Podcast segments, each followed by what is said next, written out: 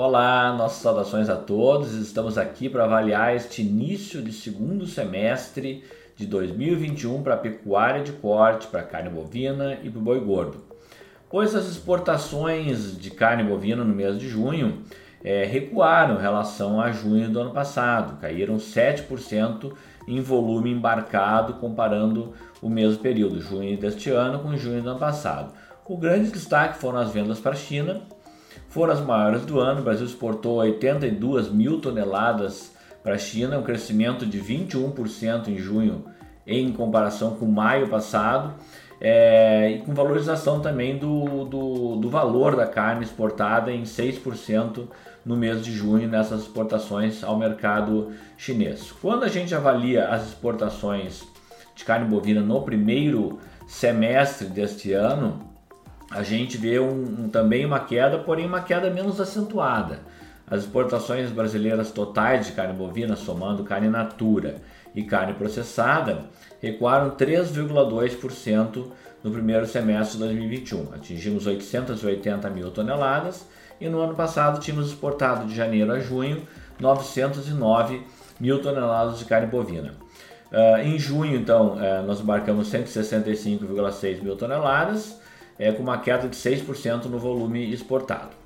Uh, desse volume de junho, a China foi responsável pela aquisição da maior parte novamente, e no acumulado do ano, a China comprou 519 mil toneladas do Brasil, que é equivalente a 59% de tudo que embarcamos de carne bovina no primeiro semestre deste ano, já convertidos para equivalente carcaça. Os números são praticamente similares ao ano passado, na, nessa mesma época, de janeiro a junho de 2020, nós havíamos exportado 518,9 mil toneladas de, de carne bovina para o mercado chinês, é, que também tinha representado naquela época 57% do total.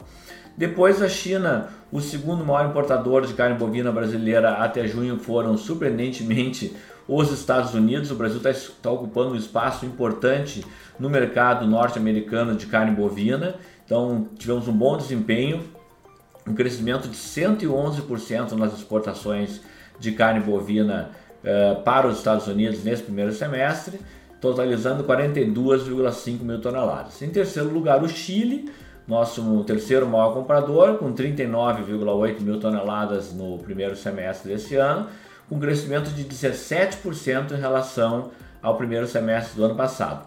Depois, só para título de informação, na sequência nós temos aí em grau de importância as importações das Filipinas, do Egito e também de outros países uh, da África, do Oriente Médio e, e da Europa também. Quanto ao mercado interno, falando em preços, né?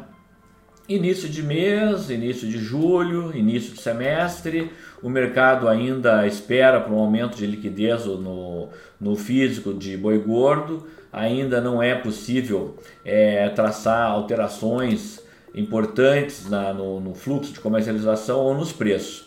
Há uma certa morosidade no, no, no mercado interno, é, as indústrias estão se planejando para compor as escalas de abate de acordo com o que estão vendendo de carne bovina no mercado doméstico. Agora, recentemente, o governo é, federal anunciou a extensão do auxílio emergencial por mais três meses, isso pode dar um reforço é, no consumo de carnes como um todo, né, auxiliando também o setor de carne bovina. No caso da carne bovina, um reforço no consumo dos cortes mais baratos, dos cortes de, de segunda, e pode haver uma dinâmica um pouco melhor em termos de consumo interno.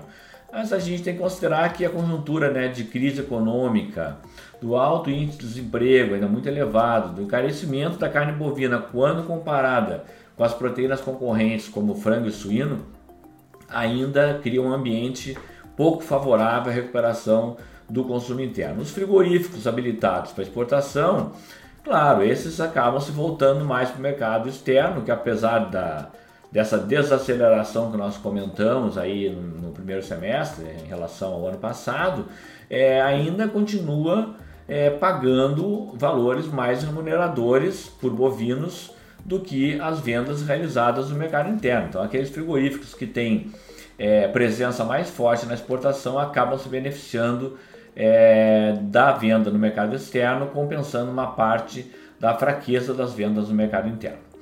Novamente, nossas saudações a todos, um grande abraço e na próxima semana estaremos aqui novamente.